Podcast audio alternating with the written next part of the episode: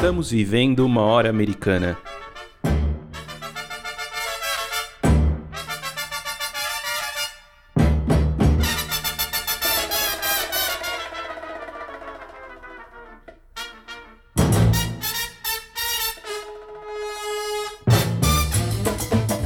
Sejam bem-vindos ao podcast Hora Americana.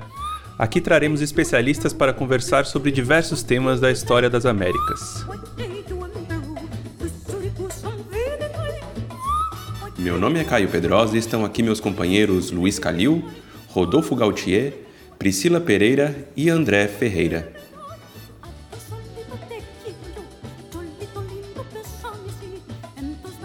No episódio de hoje falaremos sobre a nova esquerda nos Estados Unidos. E para conversarmos sobre esse tema, convidamos o professor Rodrigo Farias de Souza, da Universidade Federal do Rio de Janeiro.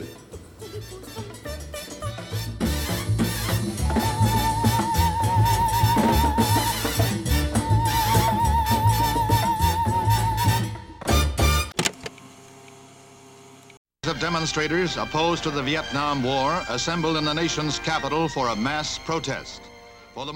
Os manifestantes contrários à guerra do Vietnã se reuniram na capital da nação para um protesto massivo.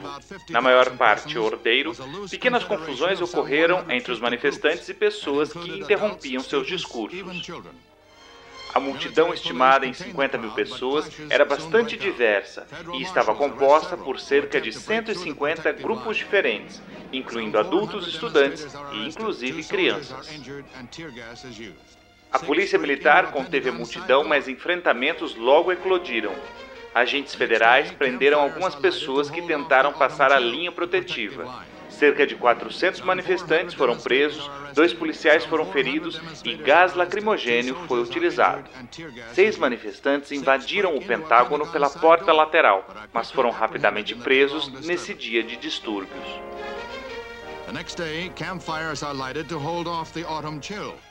No dia seguinte, fogueiras foram acesas para apaziguar a friagem do outono. O mesmo final de semana viu manifestações ao redor do país em apoio aos soldados americanos no Vietnã. As manifestações terminaram em 600 pessoas presas e a opinião geral de que todos saíram perdendo. Two-day protest ends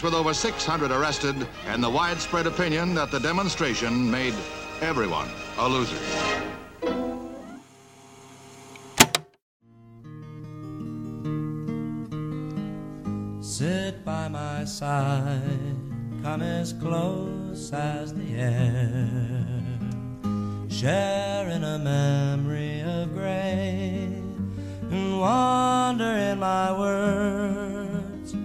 Dream about the pictures that I play of changes.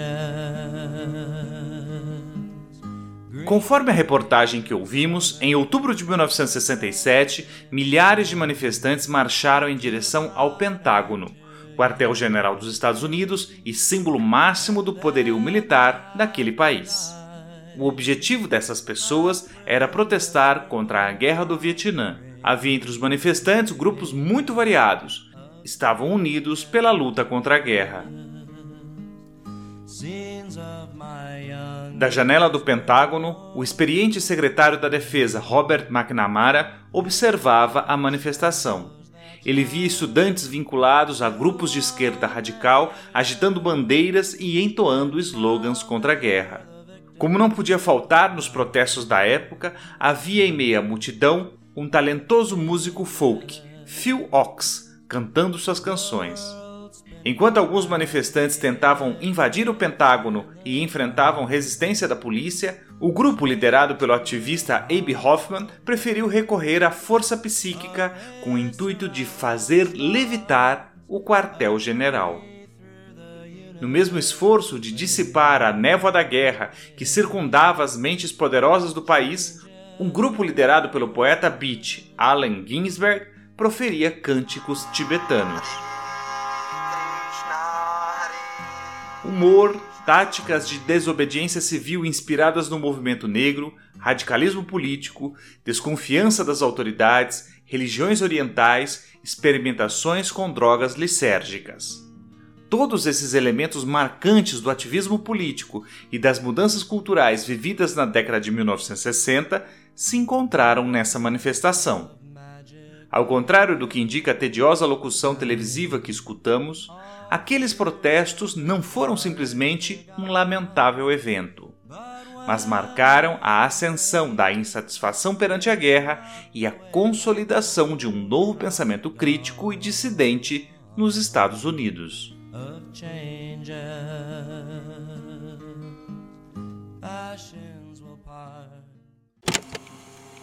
Nós consideramos os homens como infinitamente preciosos e possuidores de capacidades ainda não totalmente utilizadas para a razão, a liberdade e o amor. Ao afirmar esses princípios, sabemos que contrariamos aquelas que talvez sejam as concepções dominantes sobre o homem no século XX. De que ele é uma coisa a ser manipulada e que é inerentemente incapaz de dirigir seus próprios assuntos. Nós nos opomos também à doutrina da incompetência humana, porque ela repousa sobre o fato moderno de que os homens foram competentemente manipulados para se tornarem incompetentes. Não vemos razão pela qual os homens não possam enfrentar, com cada vez mais habilidade, as complexidades e responsabilidades de sua situação, se a sociedade for organizada para a participação não de uma minoria, mas da maioria na tomada das decisões.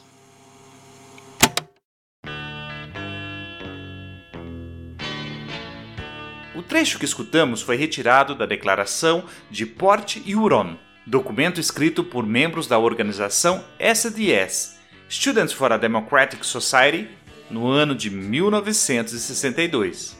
Esse documento foi um dos marcos da mobilização de uma juventude crítica aos caminhos que a sociedade norte-americana vinha percorrendo no pós-Segunda Guerra Mundial. Como eles próprios assumem no documento, esses universitários brancos eram de uma, abre aspas, geração criada no conforto, fecha aspas. Apesar de terem desfrutado das benesses materiais do crescimento econômico das décadas de 50 e 60, os jovens que se aproximaram das organizações de esquerda estadunidense estavam insatisfeitos com o modo de vida americano. Entretanto, diferentemente da esquerda anterior, agora taxada de velha esquerda, os inimigos dessa nova esquerda não eram mais as classes dominantes ou as elites econômicas, mas o sistema. The Man, ou homem como se dizia na gíria, era esse sistema abstrato, mas que se materializava, ora na mídia, que padronizava os gostos e promovia apatia e alienação, ora no governo e nas tradicionais instituições políticas que excluíam as minorias e bloqueavam o ativismo político da juventude.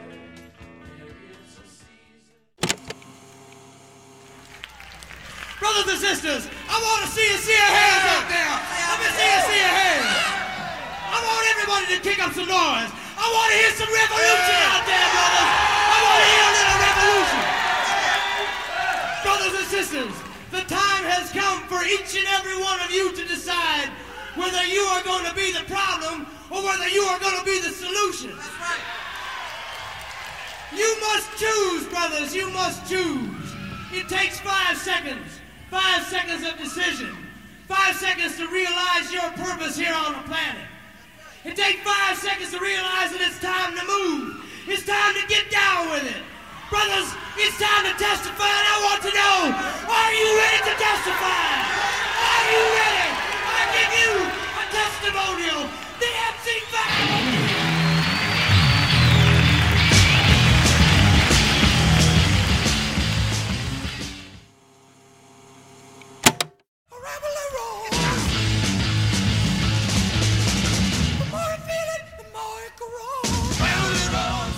Discurso que ouvimos abre o primeiro disco da banda de rock MC5, gravado em 1968 e lançado no ano seguinte.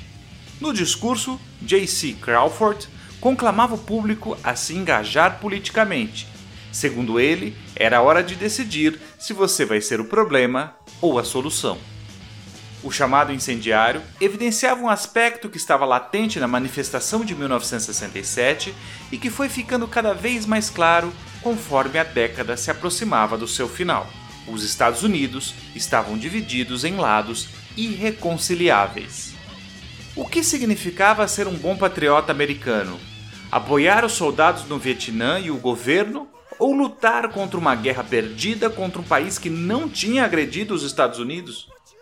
Se uma parte da sociedade americana se incomodava com a apatia e alienação geradas pelo modo de vida americano, outra parecia muito mais incomodada com os cabelos compridos, as músicas barulhentas, o abuso de drogas e a falta de apoio aos militares do país que estariam, em sua visão, lutando somente pela liberdade.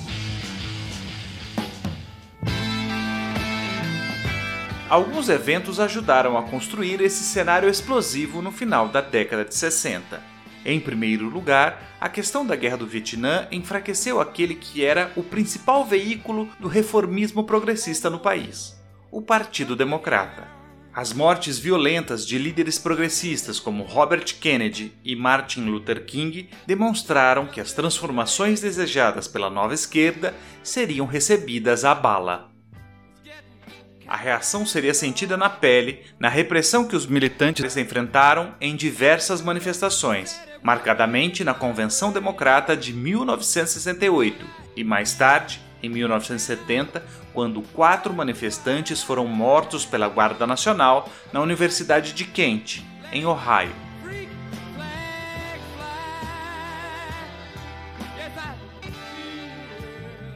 Assim como havia ocorrido com participantes do movimento negro, a falta de alternativas institucionais e a resistência violenta dos conservadores colaborou para o avanço de uma retórica revolucionária no lugar da reformista.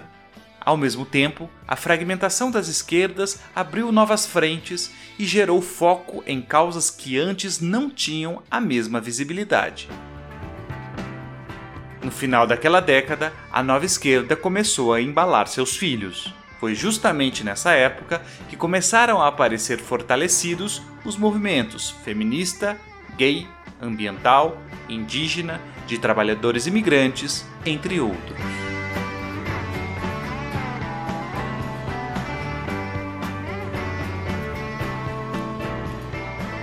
Que elementos são fundamentais para entendermos a história das esquerdas estadunidenses na década de 1960? Como aquela nova esquerda se diferencia das velhas esquerdas do país? Qual a importância da Declaração de Port Huron e quais características daquela sociedade incomodavam os jovens ativistas dos anos 60 nos Estados Unidos?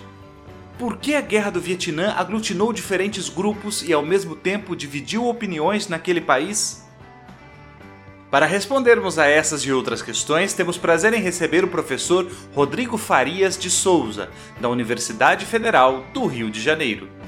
Antes da entrevista, porém, vamos com o Calil, que traz a dica da hora desta semana.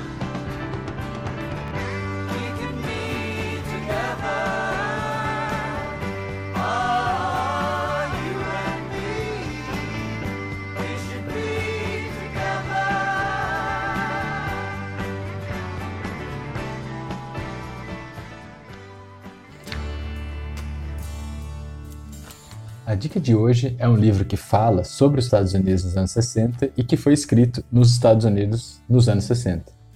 É a coletânea Rastejando até Belém, da escritora Joan Didion, que reúne 20 ensaios que foram escritos por ela mais ou menos entre 1964 e 1967 e que traçam um panorama bem amplo das tensões, dos desafios, das disputas que marcavam os Estados Unidos nesse período.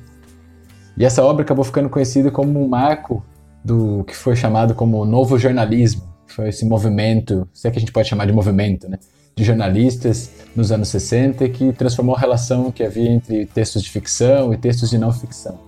E, além dela, tem outros como o Gay Talese, o Norman Maier, o Tom Wolfe. Bom, os ensaios são divididos em três partes e uma delas com reflexões bem pessoais, uma outra dedicada a lugares que ela visitou ou viveu nos Estados Unidos, como Havaí, Nova York, a cidade natal dela, de Sacramento, e uma terceira parte, que é a que abre o livro, é a maior de todas, e que é que dialoga mais de perto com os temas que nós vamos tratar hoje. É, nesses ensaios iniciais, a autora aborda desde pessoas comuns que viviam na Califórnia, até personagens como o John Wayne, o ator cinema, a cantora folk Joan Baez. Além disso, fala de líderes de grupos radicais de esquerda, é, vive com pessoas em comunidades hippies, conversa com consumidores, com vendedores, com divulgadores do consumo do LSD. E tudo isso num tom que reforça as tensões, as tragédias, as disputas que marcavam os Estados Unidos nesse período. Período marcado, por exemplo, de um lado pela contracultura, a ênfase na arte, na vida em comunidade, e ao mesmo tempo, do outro, a criminalidade, o abuso no consumo de drogas, a repressão policial, a guerra. Esse tom de um país meio que diante de uma encruzilhada fica evidente na abertura do ensaio que é o principal e que dá título à obra, que é o Rastejando até Belém. A Jundidium começa o texto dela falando o seguinte: Era um país onde famílias desapareciam com frequência, deixando para trás rastros de cheques sem fundo e documentos de reentregação de posse. Adolescentes vagavam sem rumo de uma cidade destroçada para outra, tentando se livrar tanto do passado quanto do futuro. Garotos a quem ninguém havia ensinado e que agora já não iam aprender os jogos que mantinham a sociedade coesa. Havia pessoas desaparecidas, crianças desaparecidas, pais desaparecidos. Os que ficavam para trás faziam registros confusos dos desaparecidos e depois também seguiam em frente. Não era um país em plena revolução, não era um país sob ataque inimigo, eram os Estados Unidos no final da fria primavera de 1967. Fica a dica então, o livro Rastejando até Belém, de Joan Didion, publicado no Brasil pela editora Todavia.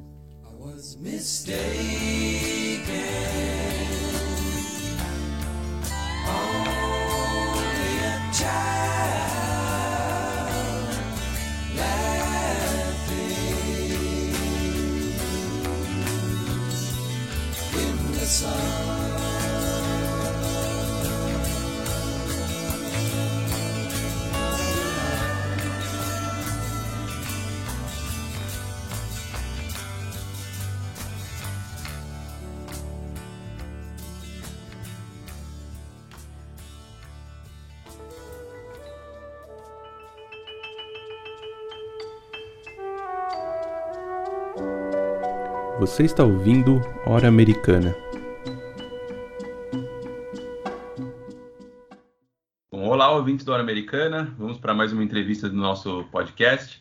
Hoje temos um enorme prazer de receber o professor Rodrigo Farias de Souza, que é professor da UFRJ, no Rio de Janeiro, e vai conversar com a gente sobre as esquerdas norte-americanas aí no período dos anos 60, né? É um tema muito interessante, com muitas questões para a gente entender melhor né, desse período, que é, parece muito em filmes, muito em, em, reportagens, em séries, mas tem uma série de questões que nós historiadores temos podemos aprofundar um pouco mais. Né? Rodrigo, seja bem-vindo, né, em primeiro lugar, ao nosso podcast. Muito obrigado. Antes de iniciar, né, perguntando especificamente sobre as esquerdas, eu queria conversar um pouco sobre o período do pós-guerra, né, para a gente pensar um pouquinho nesse contexto que é muito específico dentro da história dos Estados Unidos. Né? Os Estados Unidos saem vencedores da guerra e vão é, experienciar um crescimento econômico muito expressivo nessa época, né, nos anos 40, anos 50, anos 60. É, e esse crescimento e essa época né, desse boom econômico também é o período chamado Baby Boom, né, de uma nova geração que aparece na história dos Estados Unidos. Ele traz muitas transformações né, no dia a dia dos, dos norte-americanos, né, com lançando os alicerces do chamado modo de vida americano, do American Way of Life. E, e, muitos dos jovens que vão se engajar lá nos movimentos nos anos 60, eles cresceram justamente nesse período. Então, eu queria que, para a gente começar aqui nessa nossa conversa, que você falasse um pouco das principais características desse período e quais críticas que foram feitas à sociedade americana dessa época, né? as características que essa sociedade vinha é, demonstrando aí nesse período do pós-guerra. Bom, primeiro, eu agradeço pelo convite, é um prazer estar aqui com vocês né, no Hora Americana. Não tem muitos podcasts dedicados à história da América, então. É, e esse em particular é realmente muito bom, tem a vida muito longa e próspera. Bom, sobre uh, os Estados Unidos do, do pós-guerra, né, realmente é uma época muito, muito interessante e ela, ela é muito importante para a gente entender as configurações que o mundo assumiu no período logo após, né, nas últimas décadas, com os Estados Unidos como uma superpotência de alcance global. Mas ao mesmo tempo ele tem também uma similaridade com um período anterior, que é exatamente o pós-Primeira Guerra, que foi quando os Estados Unidos ocuparam uma posição muito proeminente, né, em termos econômicos, acima de tudo, no, no mundo, porque a competição, né, os rivais europeus tinham sofrido muito com a destruição da guerra, estavam ainda se recuperando. Algo parecido acontece no pós-Segunda Guerra, só que numa extensão ainda maior. Os Estados Unidos já tinham uma economia maior do que a de qualquer outro país é, nesse período. Teve também a vantagem de que a guerra não foi lutada em seu território, né? É, teve aquele ataque em Pearl Harbor lá em 41, mas basicamente foi só isso. Eles não sofreram nenhuma destruição física dentro das suas próprias fronteiras. E isso e tinha um parque industrial gigantesco que estava sendo subaproveitado até por causa da depressão né, dos anos 30. Então, é, foi uma série de fatores que fizeram com que nesse período do pós-guerra os Estados Unidos assumissem uma proeminência é, econômica, né, se tornou é, a oficina do mundo durante um tempo, supriu né, as demandas comerciais, industriais e em parte agrícolas também de boa parte do planeta acumularam um grau de riqueza extraordinário, né, que nunca mais veio se repetir nessa proporção. Uh, e claro, como é de conhecimento geral, eles acumularam também um, um poder político e militar extraordinários, que o catapultaram a uma posição de influência que talvez tenha sido a maior da, da história do planeta. Né? Pelo menos, é, nem, nem, a China nem se compara hoje ainda. Né? Então, isso realmente fez com que para os americanos, né, para as pessoas que estavam vivendo esse período, houvesse uma prosperidade imensa. Primeiro, prosperidade relativa ao período imediatamente anterior, que era da depressão, né, de alto desemprego, muitas indústrias fechando, dificuldades econômicas de toda sorte, e depois prosperidade em geral, porque com o acúmulo de riqueza que houve, houve um aquecimento prolongado da economia, né, que durou muito tempo, durou décadas. E é aí que surgem esses Estados Unidos assim que a gente vê tanto idílicos né, em séries, filmes, tantos programas de TV, em quadrinhos, né, em que a classe média se torna mais numerosa do que as classes, vamos dizer assim, mais pobres. É, os Estados Unidos talvez tenham sido um dos primeiros países em que você consegue é, superar numericamente a pobreza, em vez de ter aquela clássica pirâmide social, né, em que a base são as classes menos favorecidas e elas são sempre mais numerosas.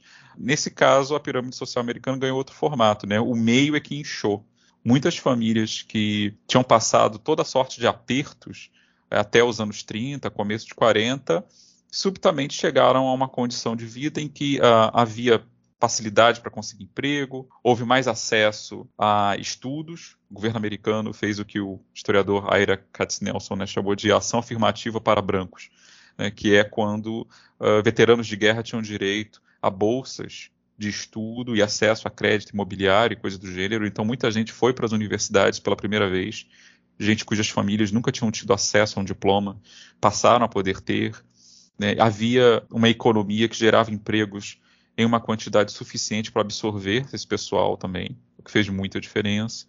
Então foi um período realmente muito positivo para o cidadão americano médio, especialmente o cidadão americano médio branco. No geral, né, para a maioria da população, realmente foi uma fase é, muito benéfica e não por acaso. É nessa fase também que acontece, como você disse, o baby boom né, que foi a maior geração de jovens, né, um boom demográfico descomunal. É, os casais se sentiam em condições de ter realmente filhos. Claro que houve também uma condições culturais que favoreceram isso.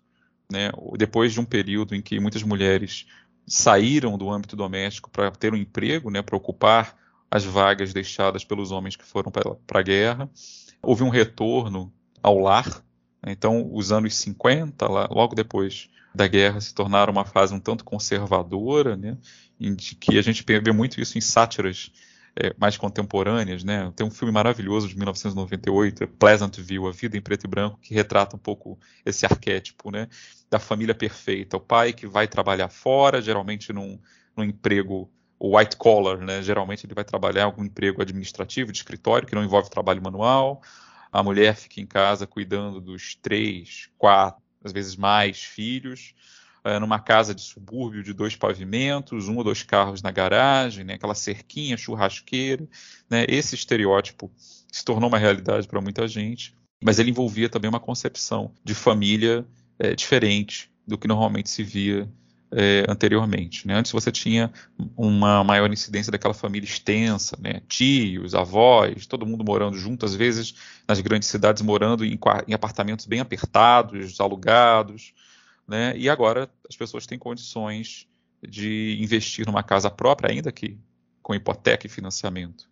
É, então, esse período tão próspero, né, que fez com que tantos americanos se orgulhassem de seu país, também tinha lá seus problemas. É, talvez alguns dos mais problemas mais graves envolvessem questões raciais, que a gente volta a falar mais tarde, mas que são importantes porque vão levar à eclosão, por exemplo, do movimento de direitos civis, que vai ser uma influência direta sobre os ativistas dos anos 60.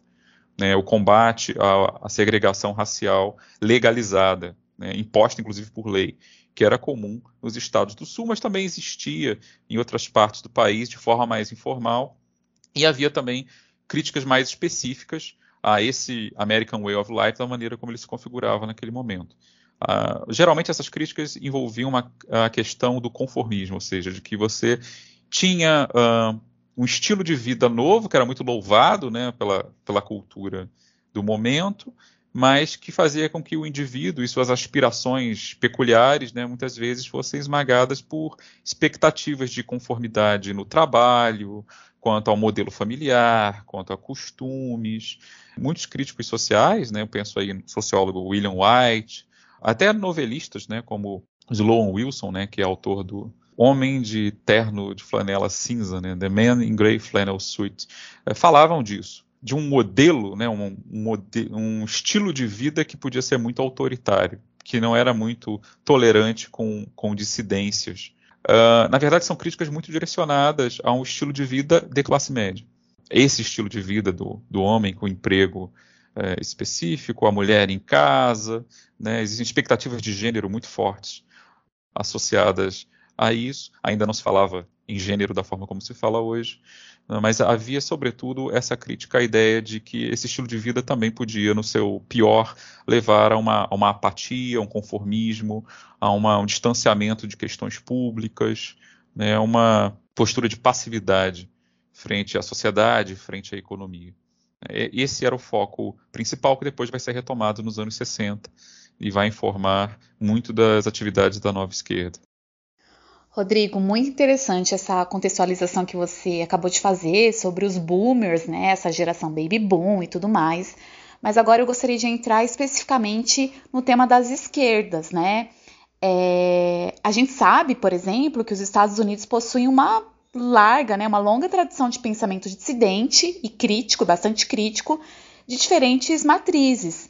Esse pensamento dissidente vai desde o transcendentalismo lá do século XIX até os movimentos operários que foram organizados né, é, no início do século XX, como, por exemplo, os Wobblies né, da International Works of the World.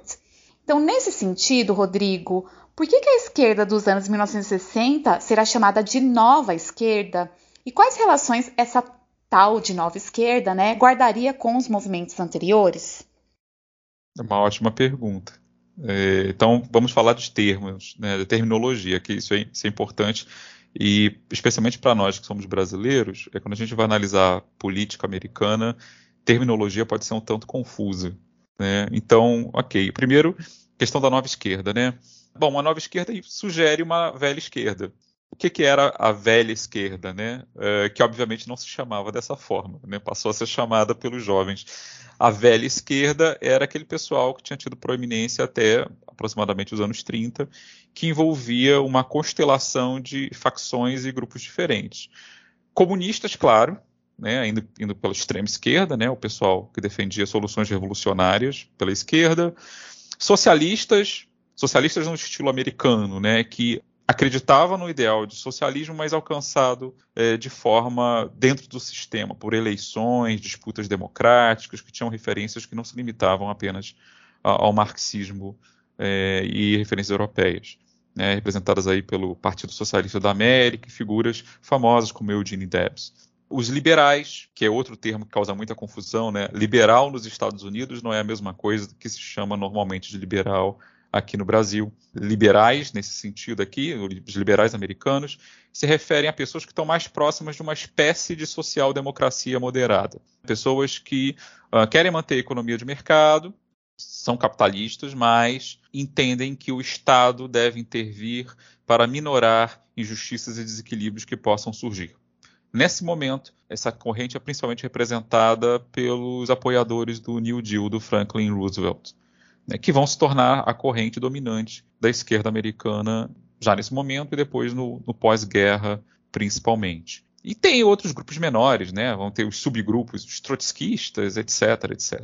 Tem os anarquistas também, que são, essa altura do campeonato, são uma presença mínima, né? mas deixam um legado de ideias e teorias, e que depois vão informar também parte da nova esquerda. Esse pessoal, então, essa velha guarda atuante até os anos 30, que estava muito envolvido com as lutas do New Deal, questões sindicais, leis trabalhistas, esse pessoal é a velha esquerda.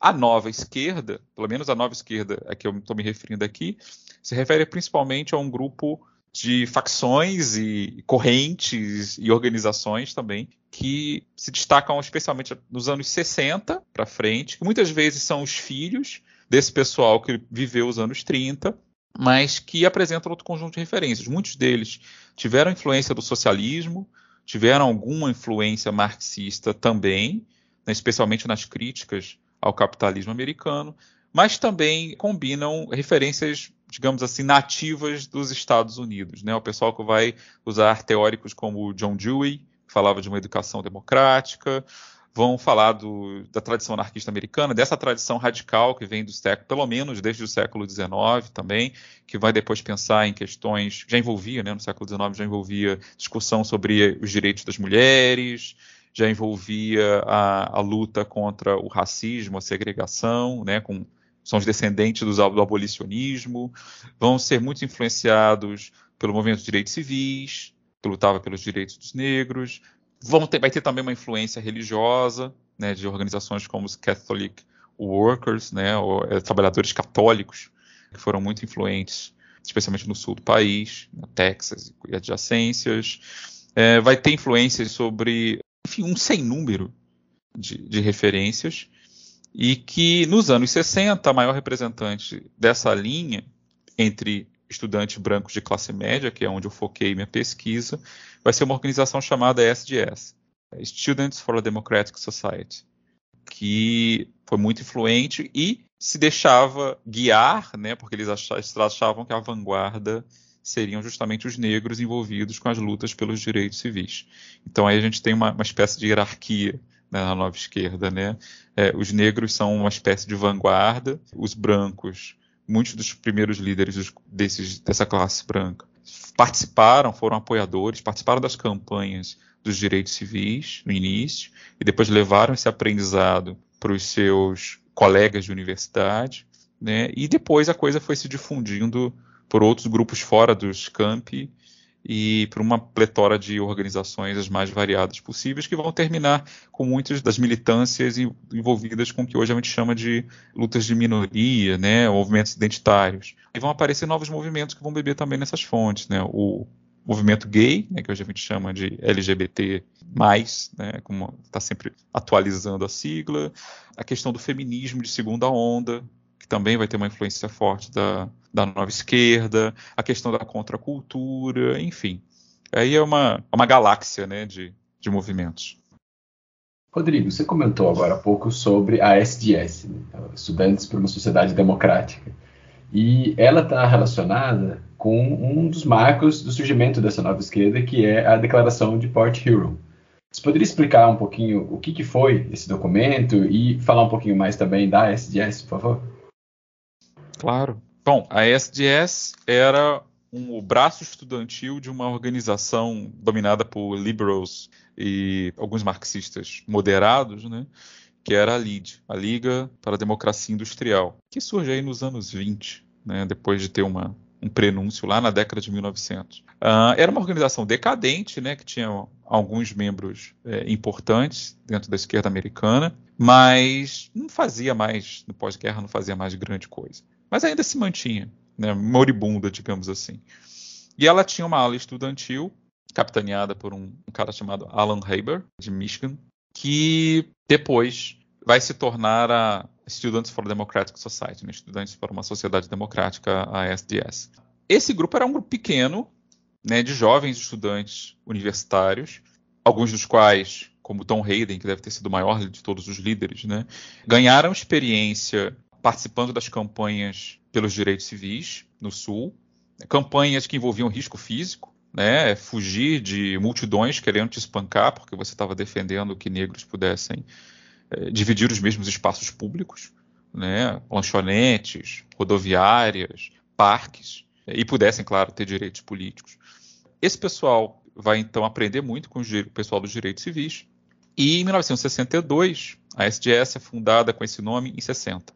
Em 62, dois anos depois, eles vão fazer uma conferência apoiada por um sindicato, né, é um dos maiores sindicatos americanos, e eles vão elaborar um documento rascunhado primeiramente pelo Tom Hayden, depois aperfeiçoado em discussões lá coletivas, que vai se tornar um manifesto, a Declaração de Port Huron, que foi muito popular, deve ter sido o documento singular né, mais é, popular entre os chamados novos esquerdistas dos anos 60. Ainda hoje é uma tremenda de uma leitura. Vocês acham fácil aí online e se você usar o Chrome, né, dá para ler aquilo de forma funcional em português, eu recomendo demais, que é basicamente o quê? É um manifesto por uma nova esquerda expondo o diagnóstico que eles davam para os problemas da sociedade americana daquele momento. Bom, tem algumas ênfases. A primeira delas é uma condenação ao status quo da Guerra Fria. É uma geração assombrada pelo perigo da guerra nuclear. E isso é sempre o pano de fundo.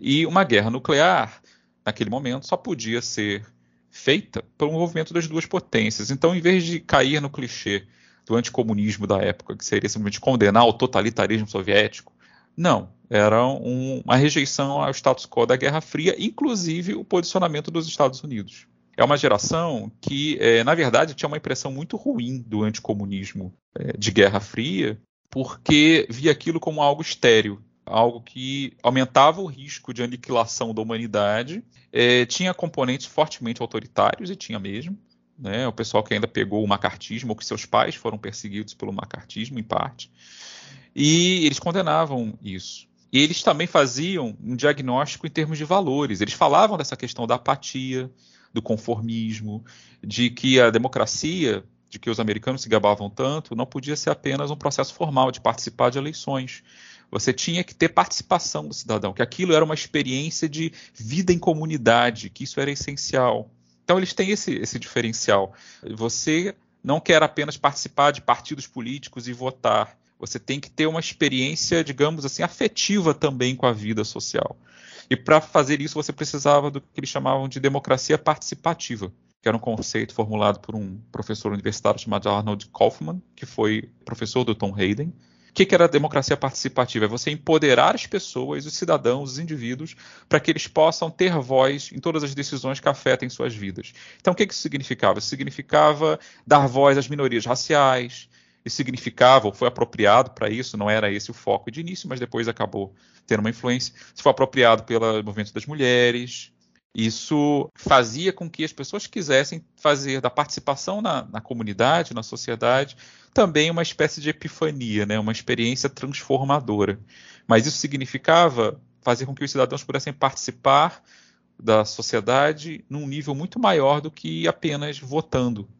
Participar de grupos de reivindicações locais, participar de campanhas, né? não aceitar mais a negação de direitos previstos em lei, como era o caso cotidianamente é, das minorias raciais, é exigir que a democracia americana, digamos assim, estivesse à altura do que ela mesma prometia, mas não entregava. E, e, isso vai inspirar, especialmente na primeira metade dos anos 60, não apenas a SDS, mas outros movimentos também que tinham ali uma espécie de guia, né, um primeiro roteiro, um mapa de questões que deveriam ser enfrentadas. Falavam de questões econômicas também, em menor grau, né, mas falava muito mais de valores e posturas individuais, numa linguagem que é, evitava os, uns clichês sectários. Né, você não vai achar falar, falar de luta de proletariado, né, de revolução. Né, eles estavam preocupados com reformas.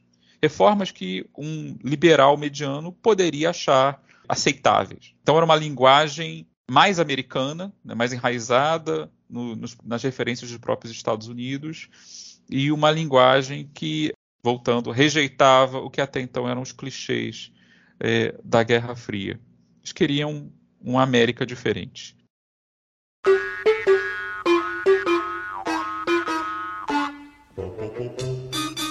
Oi, eu sou a Maria Clara. Oi, eu sou o Paulo e nós somos integrantes do Hora Americana. Gostaríamos de te convidar para conferir os conteúdos publicados das nossas redes. Afinal, o episódio nunca acaba nessa horinha aqui. Muitas das temáticas e dicas mencionadas por nossos convidados e convidadas serão retomadas por lá, e praticamente todo dia tem postagem nova. Então é isso. Nos acompanhe também nas redes sociais do Hora Americana e não se esqueça de nos avaliar nas plataformas de áudio. Encontramos vocês lá.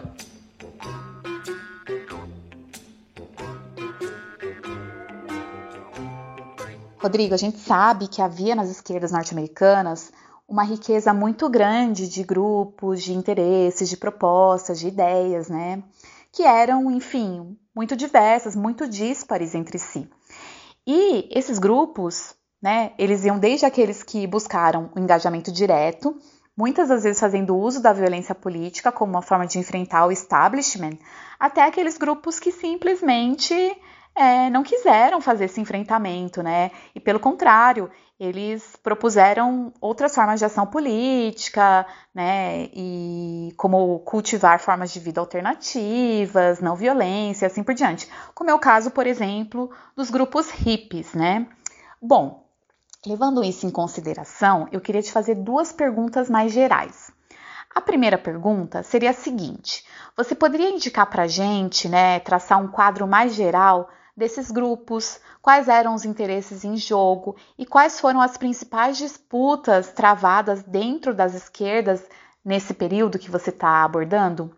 Em segundo lugar, você poderia explicar para a gente o que foi a contracultura, né, esse conceito de contracultura, qual impacto que ela teve na época e quais foram seus principais nomes, seus principais expoentes ao longo da década de 1960? Da maneira como eu vejo, a primeira parte, né, a constelação, né, organizar os grupos. Eu vou, eu vou fazer uma separação, então, para fins didáticos, por critério racial. Primeiro, você tem os movimentos negros, né, especialmente os direitos civis. A dinâmica desses movimentos atravessaram, depois acabaram sendo reproduzidas pela, pelos grupos brancos também até certo ponto. Tá, então você tem o quê? Primeiro, uma fase apenas reformista, né, que exigiam reformas, mudanças, mas sem nenhuma é, mudança revolucionária. É, a gente está falando aqui dos anos 60, então revolução, paradigma no horizonte, é, quando se fala em radicalismo político, especialmente à esquerda. Tá? Então, é um pessoal que usa referências americanas e até religiosas, no caso dos direitos civis, para reivindicar fim de injustiças. Então, isso significa que os negros deveriam ter é, os direitos que, na verdade, pela Constituição eles já deveriam ter mesmo, desde um século antes. mas isso não deveria ser algo apenas no papel, isso deveria ser na prática. Então você fazia protestos, a técnicas não violentas, né, ao estilo gandiano, grandes marchas, é, depois técnicas um pouco mais agressivas, mas ainda dentro de uma linha pacifista, né, é, ocupação de espaços, né, o chamado sit-in, você sentar dentro de espaços segregados, forçar as autoridades a terem que te prender, para que isso influenciasse a opinião pública e, pelo choque, criasse pressão política para que houvesse uma intervenção. E, mas chega um momento aí, pelo meados da década, 64 para 65, que começa a haver um certo esgotamento. Leis federais que eh, desautorizavam né, as leis estaduais locais que prescreviam a segregação racial eh, começam a ser aprovadas, mas existe uma percepção de que uh, não, isso não bastava. E a partir de então começa a haver uma onda cada vez maior de frustração com o que uh, o reformismo estava conseguindo obter e começam a surgir grupos mais radicais, mais à esquerda ainda. Grupos que, como você disse, vão cogitar outras formas de ação. Por exemplo, um grande exemplo disso é o Partido dos Panteras Negras, que era o que era um partido marxista-leninista. Então falava sim em revolução, falava em socialismo, né, falava em mudança da estrutura econômica do país, do sistema. E depois vão surgir, esses grupos vão se fragmentando, mas essa visão reformista, mais não violenta, vai perdendo espaço. Isso entre os negros. Entre os brancos, também segue uma dinâmica parecida. Você começa com um discurso mais reformista, mais liberal, digamos assim, né, ainda que com outras diferenças, que visa digamos, dar mais campo de ação à ala progressista do Partido Democrata, que ainda dependia muito no Congresso de pessoas bastante conservadoras, como os políticos do Sul, que eram todos segregacionistas praticamente. Então visava a criar pressão para desfazer esse nó que se via no Congresso para a aprovação de reformas. Mas aí, no meio da década, mais ou menos, você começa a ver uma série de eventos que levam à frustração dessas esperanças, né? especialmente a Guerra do Vietnã, que apesar de protestos crescentes, vai perdurando. Né? O governo americano não abre mão disso. Isso também vai criando um clima de é, dentro do sistema a gente não vai conseguir nada, e isso vai levar também a abrir para que haja o surgimento de grupos entre os brancos, também com uma retórica revolucionária, seguindo o exemplo é, dos grupos negros. E por fim, correndo por fora, né, você tem a, a, velha esquerda que continua existindo, embora sem muita relevância, e você tem, aí vamos para a segunda pergunta, o pessoal da contracultura. O que é a contracultura? É difícil de definir, mas em linhas gerais é um movimento cultural, ou seja, não tem uma organização chefe, não tem lideranças definidas, é uma coisa difusa, mas que envolvia a seguinte lógica: a sociedade ela é ruim da maneira como ela está configurada, né? eu quero uma vida mais plena, então eu vou cair fora dela. Isso significa a busca de comunidades alternativas, a busca de experimentações com buscas de estados alterados de consciência, daí o uso de drogas, especialmente o LSD, que está super na moda nessa época a questão das artes, a influência nas artes, música, artes visuais, estilo de roupa, experimentações sexuais, a época da revolução sexual, né, o anticoncepcional já sido inventado há pouco tempo, isso leva a uma mudança nos costumes considerável para a ala mais jovem. A contracultura ela não é um movimento político, embora as duas cores pudessem se tocar. Né? Você poderia ser um novo esquerdista e poderia também fazer parte da contracultura. Mas muitas vezes ela rejeitava esse tipo de ação como uma coisa inútil e focava no individual, inclusive na busca de uma espiritualidade. Né? As religiões orientais entram muito na moda nesse período também, que é um legado que a gente continua até hoje. Então, assim, resumindo muito e simplificando bastante, é mais ou menos esse o quadro que a gente tem. Aqueles que, que desejam atuar pela política, e aí alguns dentro do sistema reformando e outros que querem começam a querer derrubar o sistema, porque acham que daquele jeito não ia dar em nada, é preciso derrubá-lo, e aí, portanto, a ideia de revolução. E o pessoal que não está necessariamente preocupado com revolução ou reforma, está mais focado, digamos assim, na sua experiência individual ou grupal, né, fora dessas lutas políticas mais convencionais.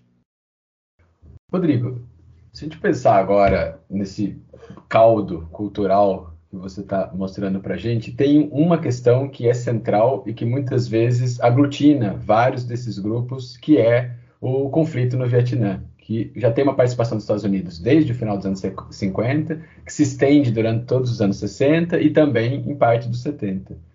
E a gente tem, na verdade, ali um tema que acaba ficando importante para além de grupos específicos acaba sendo meio que uma causa comum em vários desses movimentos que você mapeou.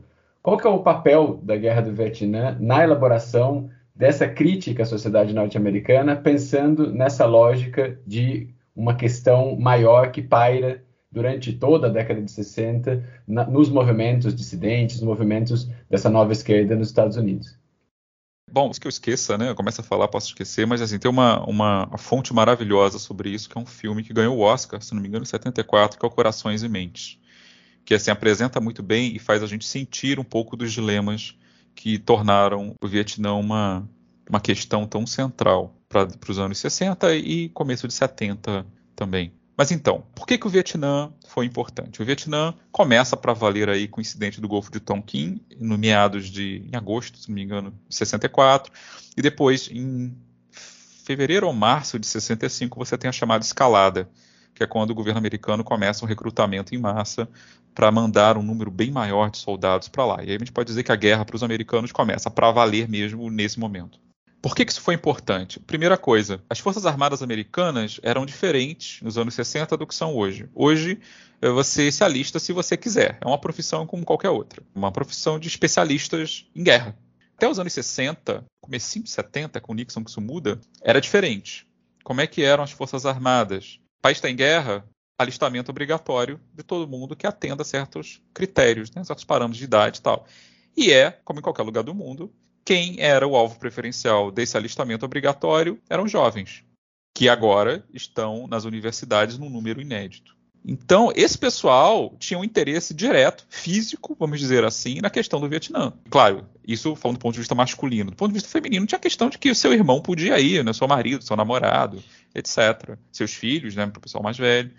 Então, assim, a guerra, ela meio que democratizava, digamos assim, é, o seu impacto, até certo ponto. A gente sabe que pessoas ricas tinham lá seus meios para evitar isso. Mas essa era a principal questão. Pegava todo mundo, especialmente o pessoal que estava em idade de ser estudante. Então, isso unia um monte de gente. E é também a época dos meios de comunicação de massa, televisão principalmente. Então, é uma guerra que você não apenas ouvia falar, você podia assistir imagens dela. E isso vai ser particularmente influente a partir de 68, quando imagens televisionadas dos guerrilheiros vietnamitas, né, que eram apoiados pelas forças do Vietnã do Norte, fazem uma mega ofensiva em janeiro de 68 e fazem com que o público americano comece a ver que o Vietnã realmente não podia ser vencido. E aí é uma virada na opinião pública, que originalmente era favorável na sua maioria, passa a ser contra. Por quê? Quando chega em 68, em três anos de guerra para valer, você já tem um número considerável de baixas. A guerra se torna um buraco negro de recursos financeiros que vão ser drenados de outros programas, inclusive programas sociais de que a gente já vai falar. Né? Então, a guerra do Vietnã ela oferece risco físico para o pessoal que era o alvo preferencial né, do apelo da nova esquerda. Ela se torna um problema militar, porque era para ser uma intervenção rápida, e ela vai se alongando, se alongando, se alongando, e não termina nunca.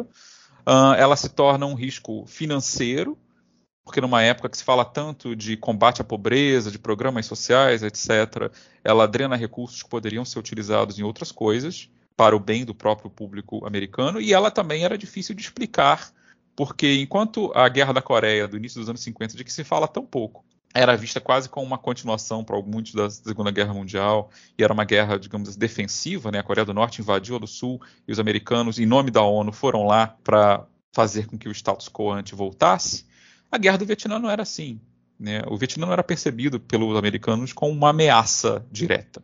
E, inclusive, o país deveria ter se reunificado nos anos 50 e isso só não aconteceu porque os americanos, digamos assim, criaram um Vietnã do Sul. Né? O Vietnã era uma colônia francesa, os franceses, depois da Segunda Guerra, tentam recolonizar, existe uma guerra, os vietnamitas vencem, uma guerra nacionalista, né, de libertação, e a unificação que deveria ter acontecido após um certo período não acontece porque os americanos intervêm, porque perceberam que o Vietnã unificado provavelmente seria comunista. Eles não deixam isso acontecer e impõem lá um Estado títere que era um Estado ditatorial com um governo impopular. Então, era muito difícil você explicar para um americano do Iowa ou de Idaho, por que, que ele deveria mandar seu filho para lutar no Sudeste Asiático para manter o Vietnã do Sul.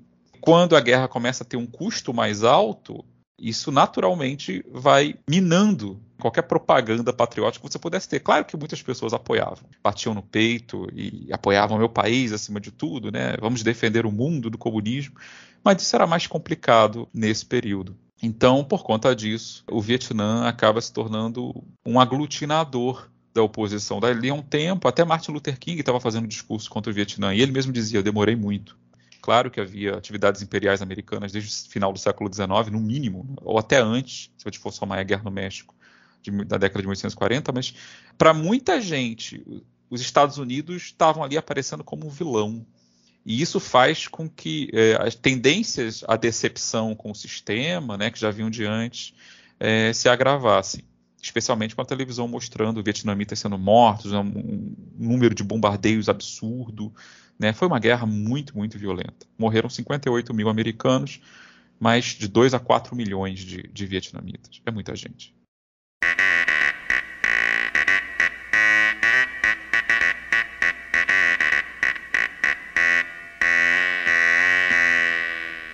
Você está ouvindo Hora Americana.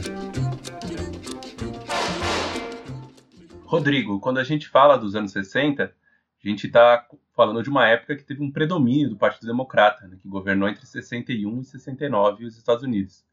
E nesse período o partido fez uma série de reformas que foram muito importantes, né? Começando, claro, pela reforma relacionada aí à questão do fim da segregação né, e dos direitos civis dos negros norte-americanos, e até um projeto de é, combate à pobreza, né, que era um projeto bastante amplo e foi visto por alguns como um projeto fracassado. Né?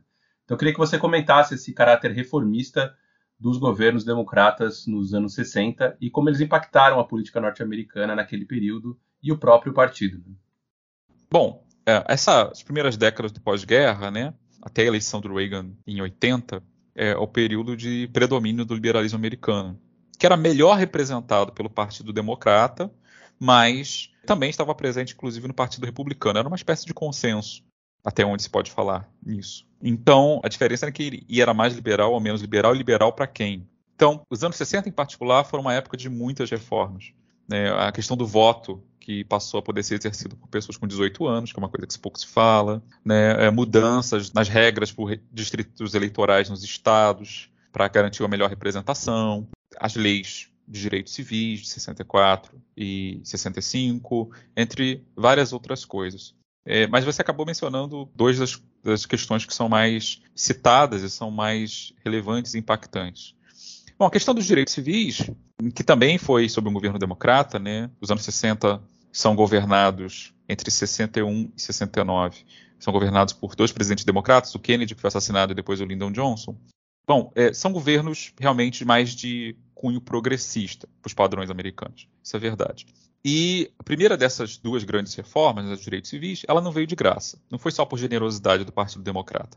Como eu mencionei antes, o Partido Democrata tinha uma ala sulista que era segregacionista até a medula. Né, eram políticos brancos que se elegiam apenas com eleitores brancos e que provavelmente não seriam mais reeleitos se os negros pudessem votar. Então, eles tinham um interesse claro em manter a segregação até onde era possível. E esse pessoal, que se reelegia continuamente há décadas, pelas regras do Congresso, tendiam a ocupar posições de poder nas principais comissões. Então, o governo que quisesse ser viável tinha que conversar com esse pessoal. Então, isso fazia com que, mesmo políticos que faziam promessas de âmbito progressista, tivessem que se moderar quando chegassem ao poder. Foi o que aconteceu com Kennedy. Ele fez acenos aos direitos civis, mas quando se elegeu, nada acontecia. Né, assim, de concreto, em termos de propostas legais, e isso, inclusive, levou a protestos e a reclamações sérias contra ele. Mas aí o Kennedy é assassinado e assume o Lyndon Johnson, um político do Texas que, surpreendentemente, mostrou uma disposição para programas sociais muito mais acentuada do que se via no próprio Kennedy. Mas essas reformas dependeram muito de uma década, pelo menos, de pressão constante, de protestos, de episódios de uh, violência de segregacionistas contra manifestantes de direitos civis, pressão na mídia, etc. Então essas leis não vieram de graça. O Partido Democrata se mexeu a despeito da sua ala mais conservadora, num clima de muita, de muita pressão. E o impacto disso, obviamente, foi que as leis que davam fundamento legal para a segregação nos estados do Sul, elas acabaram. Né? Elas foram desautorizadas por uma lei federal né, que passou por cima delas. E é assim até hoje. Então, se hoje você tem maior é, recorde de participação política da população negra em estados do Sul, como foi na Virgínia em 2020, é por causa desse tipo de conquista legislativa. Tá? Então, e, esse é um ponto. O Partido Democrata, então, teve que brigar com parte de si mesmo para conseguir fazer isso. O que vai levar com que essa ala conservadora mais tarde vá para o Partido Republicano. Então, muitas dos, das campanhas republicanas, a partir, sobretudo, da eleição de Nixon em 68, eram de pessoas que estavam reagindo aos avanços dos direitos civis. Foram contra isso. Então, hoje, o Partido Republicano, até hoje, ele é muito mais conservador em questões raciais, de minorias, muito mais, do que o Partido Democrata. E sobre questões de programas sociais, né? A, a grande sociedade do Lyndon Johnson era um conjunto de programas federais que envolviam é, o combate à pobreza. O discurso do Johnson de que os americanos deveriam usar seus grandes recursos para acabar com a pobreza no país. A pobreza nos anos 60 está em volta de 20% da população. Né? Se diz, inclusive, que de tempos em tempos os americanos descobrem que existem pobres no seu país. Né? Nos anos 60, isso devia muito a uma obra de um ex-membro da, da LEAD, da Liga para a Democracia Industrial, Michael Harrington, que escreveu um livro chamado A Outra América, que falava da realidade dos pobres. Então, existia um clima político e havia recursos para você aumentar o estado de bem-estar, com políticas mais agressivas, que é de tudo, qualificação para emprego, formas educacionais, questões de acesso à saúde, como programas o Medicare, o Medicaid que existem até hoje, tickets para alimentos para as pessoas pobres, etc, etc, etc. Só que boa parte desses programas só durou alguns poucos anos. Por quê? Primeiro, porque a guerra do Vietnã drenou os recursos. Né? Então não tinha dinheiro para que os programas atingissem seu pleno potencial. E depois também porque, uh, a partir de 68, quando você elege um governo mais conservador, mais à direita que o Johnson, que é o Richard Nixon, republicano, muitos desses programas foram desativados. E nos anos 70, em particular, vai surgir um clima de crítica cada vez mais acentuada a esses programas, que já havia nos anos 60 ainda, os conservadores eram contra o uso de dinheiro federal para medidas de bem-estar. Aliás, até hoje, os conservadores americanos, e não só nos, Estados Unidos, né, tendem a ser contra essa ideia de programa social, no geral. E havia também as críticas à esquerda, que diziam que esses programas não iam longe o suficiente. O pessoal da SDS, por exemplo, que teve durante alguns anos programas, o que eles chamam de organização de comunidades, community organizing, é, em bairros pobres, eles reclamavam disso, que às vezes os critérios para as pessoas entrarem nos programas eram critérios que não ajudavam, algumas vezes, né, as pessoas. Então, se você ganhar, tivesse um subemprego, você era eliminado, por exemplo, de certos programas, de certos benefícios. Então, a pessoa tinha que trabalhar escondido. E depois, mais para o final da década mesmo, você vai ter um discurso de que, que, é, que existe até hoje, né, de que vários desses programas incentivavam uma cultura da pobreza. Se, por exemplo, você criava auxílios para mães solteiras, isso significava que se criava um incentivo para que houvesse mais famílias monoparentais, mais famílias em que é, chefiadas apenas pela mãe. Uma crítica que surgiu dentro dos próprios democratas, mas depois vai se tornar um lugar comum mais à direita, de que uh, políticas sociais muitas vezes criam problemas ou agravam os problemas que já existem, ou criam novos problemas que acabam não beneficiando no frigir dos ovos todo mundo que ele diz beneficiar. Né? É um dos clichês tradicionais da retórica que o Albert Hirschman chama de retórica reacionária, que é comum hoje na retórica da direita, não só nos Estados Unidos. Então, a gente tem grandes ambições nos anos 60 e muita coisa foi feita, é verdade, mas não foi feita com facilidade e nem tudo aquilo que se quis fazer se conseguiu. Ainda existem pobres nos Estados Unidos até hoje. Bom, Rodrigo, queria pedir que você nos falasse um pouco sobre a Convenção Democrata, que ocorreu em Chicago em 1968 e foi marcada pelos fortes protestos da esquerda norte-americana, né? Então, queria que você explicasse por que, esse evento acabou sendo tão marcante para a história política dos Estados Unidos. Bom, sobre a Convenção Democrata, nos Estados Unidos, você faz primárias né, nos estados na maioria, na grande maioria dos estados, você faz pré-eleições para decidir entre vários pré-candidatos qual vai ser o candidato oficial de cada um dos partidos. Esse candidato oficial sai numa convenção nacional. Em 1968 ia ter eleição para presidente. Foi feita em Chicago a convenção do Partido Democrata. Em 68, vale lembrar, a Guerra do Vietnã já se tornou bastante impopular, mas ela ainda está acontecendo a todo vapor. E existiam mais ou menos meio milhão de soldados americanos no Vietnã, já a essa altura do campeonato. Então, o governo Johnson já está muito desgastado por conta dos protestos contra a guerra. Né? O, o, Lyndon Johnson já tinha anunciado que não se candidataria à reeleição, o que é incomum nos Estados Unidos, porque ele achava que não poderia ganhar. Então, o seu vice é que se candidata. E durante os dias da convenção em Chicago, né, já tinha acontecido várias turbulências. Martin Luther King tinha sido assassinado, o que gerou uma série de, de rebeliões, né, de revoltas urbanas em várias cidades pelo país. O irmão do John Kennedy, Robert Kennedy, tinha sido assassinado também, e ele era é, da ala mais progressista do partido, então ele era visto como uma esperança de é, acabar com a guerra e acabou morrendo. Então se escolheu o vice-presidente do Johnson, que era um candidato bem mais conservador e comprometido com a guerra. E então o que, que houve? Vários grupos dessa nova esquerda foram para Chicago para fazer protestos do lado de fora da convenção, para fazer pressão pela adoção de uma plataforma contra a guerra. Eles defendiam um candidato, Eugene McCarthy, que era simpático ao movimento anti-guerra e várias outras causas da nova esquerda. Só que o prefeito de Chicago era um cara super conservador, um cara que era um daqueles senhores feudais da política local ali, o prefeito Daley.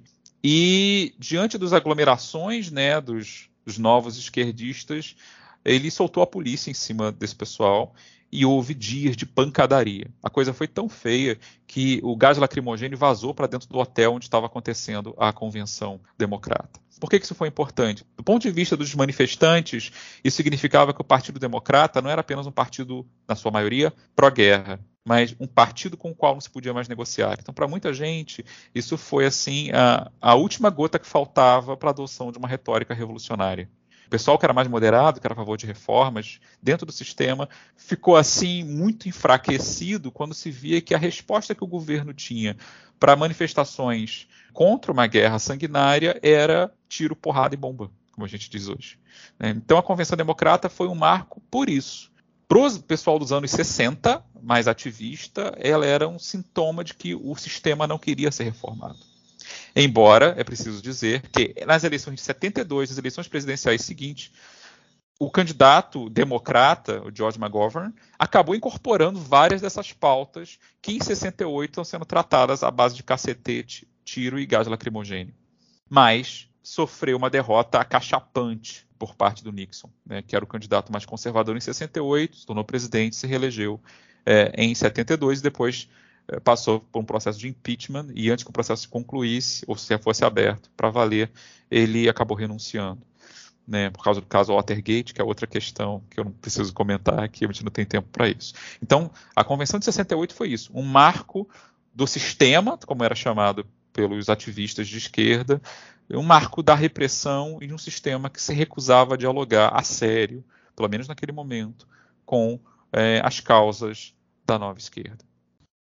Rodrigo, para a gente encerrar, acho que vale a pena a gente pensar em uma espécie de balanço sobre essas esquerdas no período da década de 60, começo dos anos 70. E aí a gente encontra ali é, um cenário meio que paradoxal. Né? Por um lado, é um período em que você tem efeitos muito negativos para essas esquerdas, que você já mencionou alguns, como o assassinato do Bob Kennedy, tem o assassinato do Martin Luther King, tem uma série de outras questões de violência e de assassinato de lideranças. Você tem a fragmentação da esquerda, você tem um debate sobre o uso ou não da violência como arma política, que acaba criando cisões, tem a continuidade da Guerra do Vietnã e, obviamente, como você já tinha mencionado, a vitória do Richard Nixon nas eleições de 68, que marcam um novo conservadorismo no governo agora. Por outro lado, a gente tem também nesse período uma série de outros eventos que poderiam ser o inverso desse cenário negativo anterior. Então, a gente tem, por exemplo, nesse período, o surgimento ou fortalecimento de grupos feministas, do que na época era chamado de movimento gay, movimentos sociais de latinos, de imigrantes. Qual é o balanço que você faz dessa experiência das esquerdas no período e que caminhos, que legados que foram deixados e influenciaram as décadas seguintes. Se eu tivesse que resumir muito, eu diria o seguinte: se você quiser entender é, muitas das lutas políticas que se tem hoje, não só nos Estados Unidos, mas no Ocidente de maneira geral, mas assim, é, especialmente do âmbito das esquerdas, se você não estuda os anos 60, você não entende nada. Né? Como é que você partia de pressupostos de luta de classes, é, revolução socialista, como é que você hoje vem falar de questões de gênero, de sexualidade, de raça, sim, mas não apenas em termos de derrubar segregação que exista em lei, mas da segregação, digamos assim, o racismo nas relações mais cotidianas, na cultura. É, os anos 60 lançam as bases, inclusive teóricas, disso tudo. Claro, estou focando nos Estados Unidos. É claro que existem precedentes. Uh, é claro que não, é, não, são apenas os Estados Unidos, né, mas focando aqui no nosso objeto, que tem uma, uma centralidade na história contemporânea, né, que é muito grande. Eh, se você quiser entender hoje vários dos debates que existem no âmbito das esquerdas, especialmente, e também das direitas, a gente pode dizer, muita coisa começa, ou pelo menos ganha visi maior visibilidade ali. Então, a gente falou já dos direitos civis, que são uma coisa crucial, uh, mas sim, tem a questão das mulheres. Inclusive, a ala mais jovem do feminismo de segunda onda tem a ver com a SDS nos Estados Unidos. Né? São membros da SDS que começam a questionar né, o lugar de subalternidade que elas tinham dentro da organização. Os líderes eram sempre homens, elas ficavam servindo café e datilografando discursos e manifestos. E aí começa um questionamento interno é, já pondo isso. Então, a ideia do esquerdomacho, né, do cara que se diz super progressista, mas que mantém relações bastante antiquadas de gênero, já está presente ali. Uh, questões de outros movimentos de minorias que até então eram pouco visíveis, né, como a questão é, do que na época se chamou de movimento gay, né, que tem seu grande marco em Stonewall em 69, já no, quando a SDS já está se desfazendo. Você tem as discussões sobre o que eu já mencionei, né, do do nacionalismo negro como uma opção, né, que existia antes, com a figura como Malcolm X, mas se tornam mais difusas nesse final de década, mais visíveis também. Você tem a ascensão de outros grupos, que também não se falam tanto deles por aqui, mas que merecem menção. Você passa a ter um movimento indígena organizado mais visível também, que vai seguindo essa trilha aberta pela nova esquerda. Você passa a ter movimentos de trabalhadores latinos, inicialmente com César Chaves, que também se organizam nesse período. Você tem também a chegada de vários desses militantes da nova esquerda dos anos 60 a cargos e posições não só de liderança política, mas também de eh, cargos acadêmicos. Né? Eles começam, a ir, vários deles, a ir para a academia nos anos 70, lançando as bases teóricas de muito do que se vai discutir em termos de teoria social eh, dessa década para frente. Então, assim, muito do que hoje a gente chama de esquerda seria irreconhecível se não fossem os anos 60. E eu sei, e aí vou fazer aqui uma puxar a brasa para minha sardinha, né? Quando a gente fala dos anos 60, até uma certa geração, a geração dos meus professores, se falava demais de 68, de Paris, falava muito da Europa, falava muito do Brasil, naturalmente, mas eu quero aqui reivindicar que uh, os anos 60 nos Estados Unidos, em termos de alcance, eu acho que eles foram tão até mais importantes do que até o 68 francês. Posso lançar essa hipótese, posso apanhar por ela, mas eu vou, vou defender aqui. Né? É, 68, na verdade, virou foco por causa de Paris, mas a década de 60 como um todo, ela é absolutamente fundamental para a gente entender o que viria a ser as discussões de ideologia mais à esquerda nas décadas seguintes e até hoje.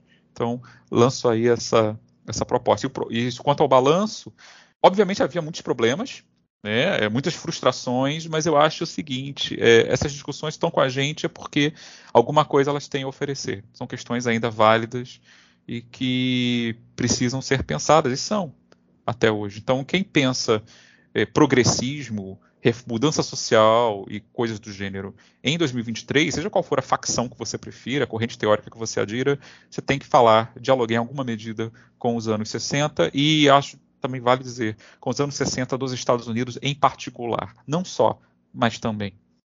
Bom, Rodrigo, muito, muito interessante a entrevista. Eu acho que esse final é uma boa, ótima ponte para o nosso próximo episódio, que vai ser sobre as direitas, né? E sem dúvida nenhuma, é um pouco da, disso que a gente discute hoje, né, da nossa polarização, dos termos desse debate atual, né, tanto no Brasil como nos Estados Unidos e várias outras partes do mundo. Se é difícil falar em origens, né, mas pelo menos a sua história está diretamente relacionada com esse momento que a gente está tá discutindo aqui. Né? Sem conhecer essa história, a gente não vai entender o, o momento político que a gente está que a gente está hoje em dia, né? É, isso é uma história que ela não é, ela não passou ainda, né? É, é realmente uma história que está muito presente por qualquer critério. Ela está entrando, só que nem sempre a gente percebe, né? A gente usa categorias, palavras, termos, teorias e nem sempre sabe de onde elas vêm. Mas os anos 60 tem um papel muito importante aí.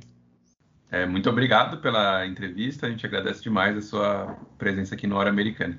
Eu que agradeço e estou sempre às ordens. O Hora Americana desta semana fica por aqui. Este programa é um projeto de extensão interinstitucional com membros da Universidade Estadual de Londrina, Universidade Rural do Rio de Janeiro, Unicamp, Instituto Federal de Minas Gerais e Instituto Federal do Sul de Minas Gerais.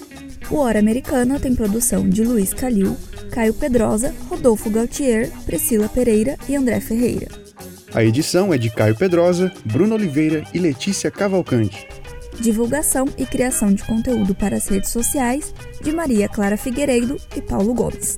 No episódio de hoje utilizamos as seguintes músicas: Changes com Phil Oakes, Hare Krishna cantada pelo Allen Ginsberg, Rambling Rose com MC5, Turn Turn Turn na versão dos Birds, Almost Cut My Hair do Crosby, Stills Nash Young, We Can Be Together do Jefferson Airplane e Laughing do David Crosby. O Hora Americana pode ser escutado nas principais plataformas de podcast e também na rádio e TV Unicamp. Daqui a duas semanas estreia mais um episódio. Até breve.